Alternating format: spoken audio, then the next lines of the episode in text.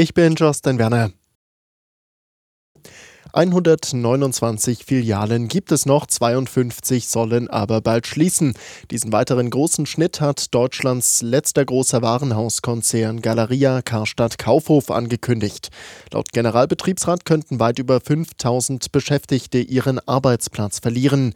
Die Gewerkschaft Verdi reagierte bereits, man werde um jede Filiale und jeden Beschäftigten kämpfen, heißt es.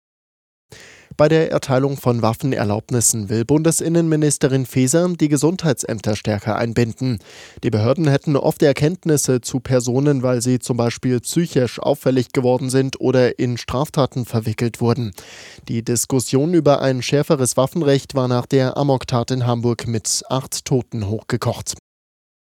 Lebensmittel sind ein großer Preistreiber. Vor allem der Krieg in der Ukraine hat die Kosten für Händler und Konsumenten erhöht. Ukrainers Präsident Zelensky hat nun angemahnt, die Landwirtschaft in seinem Land mehr zu unterstützen.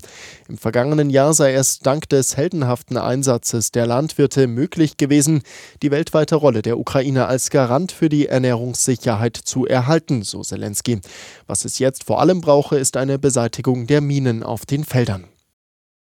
In Krisenzeiten sparen die Menschen in Deutschland auch bei alkoholischen Getränken. So gaben die Verbraucher im vergangenen Jahr wegen der gestiegenen Kosten deutlich weniger Geld für Wein aus.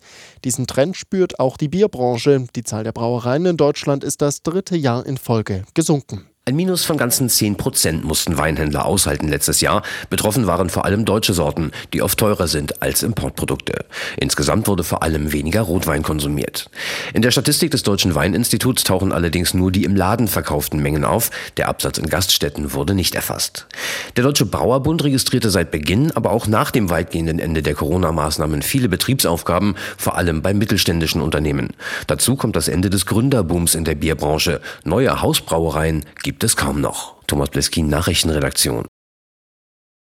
Er revolutionierte seine Sportart. Der frühere Hochsprung-Olympiasieger Dick Fosbury ist gestorben. Der Erfinder der Flopsprungtechnik starb am Sonntag im Alter von 76 Jahren. Das teilte der US-amerikanische Leichtathletikverband mit. Fosbury entwickelte eine Technik, bei der die Latte rückwärts überquert wird. Mittlerweile ist der Fosbury Flop die Standardtechnik.